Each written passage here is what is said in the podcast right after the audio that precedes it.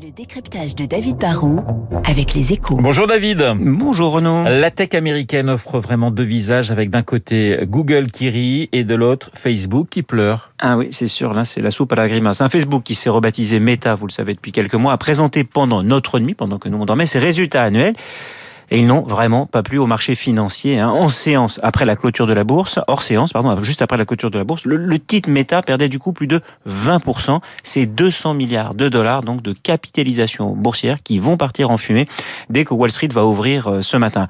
Et ça pour essentiellement deux raisons. La première, c'est que sur la fin de l'année, Facebook a vu sa base d'utilisateurs quotidiens reculer. C'est très léger. Hein. Sur un an, le réseau social continue même de, de voir sa base d'utilisateurs progresser. Mais si on compare d'un d'un trimestre à un autre, et c'est ce que regardent les, les investisseurs, bah on passe de 1 milliard 930 000 utilisateurs quotidiens à 1 milliard 929 000. Alors c'est une petite différence, mais mais c'est la première fois que cela arrive dans l'histoire de Facebook et cela fait donc très peur aux investisseurs. Et la deuxième raison qui les inquiète, bah, c'est un peu une conséquence de, de la première, c'est que les profits du groupe Meta, qui possède aussi différents services hein, que, que Facebook, qui sont aussi propriétaires d'Instagram, Messenger ou WhatsApp, eh bien leurs profits ont reculé de 8% sur le dernier trimestre. Moins d'utilisateurs et une monétisation plus faible, bing, la sanction a été immédiate. David, Google n'est pas dans la même situation. Alors là, non, franchement, même pas du tout. L'an dernier, les chiffres donnent le vertige. Un Google a dégagé un chiffre d'affaires annuel de 258 milliards de dollars. Non seulement c'est énorme, mais en plus, le chiffre d'affaires du roi de la publicité digitale a en fait quasiment doublé, doublé hein, en trois ans.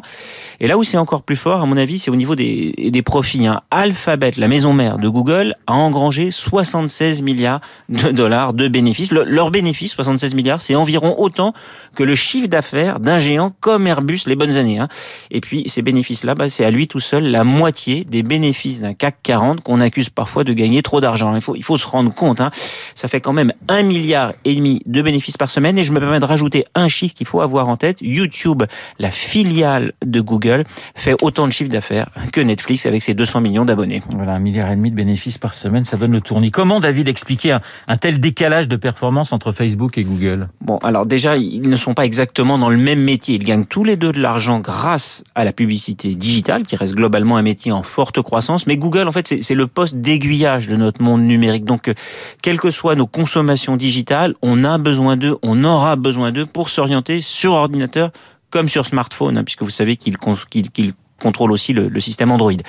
Facebook, c'est un peu différent. Hein. C'est un réseau social, c'est une destination. Il faut que les utilisateurs viennent. Et là, bah, franchement, quand même, oui, c'est vrai, la concurrence peut être plus rude. Hein. Un rival comme TikTok, par exemple, séduit plus les jeunes aujourd'hui. Et du coup, la base d'utilisateurs de Facebook commence à vieillir. C'est un réseau pour des personnes qui ressemblent bah, de plus en plus à moi plutôt qu'à mes enfants. Ensuite, sur la monétisation, Facebook est plus pénalisé par les nouvelles règles poussées en particulier par Apple, qui cherche à mieux protéger la vie privée des utilisateurs d'iPhone. On nous demande plus souvent si on veut bien partager nos datas, et ça, bah, c'est un problème pour Facebook, c'est moins un problème pour Google, qui continue, lui, à pouvoir collecter plein d'informations, car il sait quand même ce qu'on recherche sur le web. Mais au final, bon, je crois qu'il faut quand même pas enterrer le groupe de, Mark Zuckerberg, qui s'est rebaptisé Meta. Hein. Ils vont moins bien, mais ils ne vont pas encore mal. Sur l'ensemble de l'année, leur chiffre d'affaires a quand même bondi de 37% à 118 milliards, et leur profit affiche plus 35% à 39 milliards. Ça fait des munitions pour se défendre. Merci David. Le décryptage de David Barrault sur l'antenne de Radio Classique. Je vous rappelle mon invité juste après le journal de 8 heures. Il s'agira de l'anthropologue Emmanuel Todd qui publie Où en sont-elles une esquisse de l'histoire?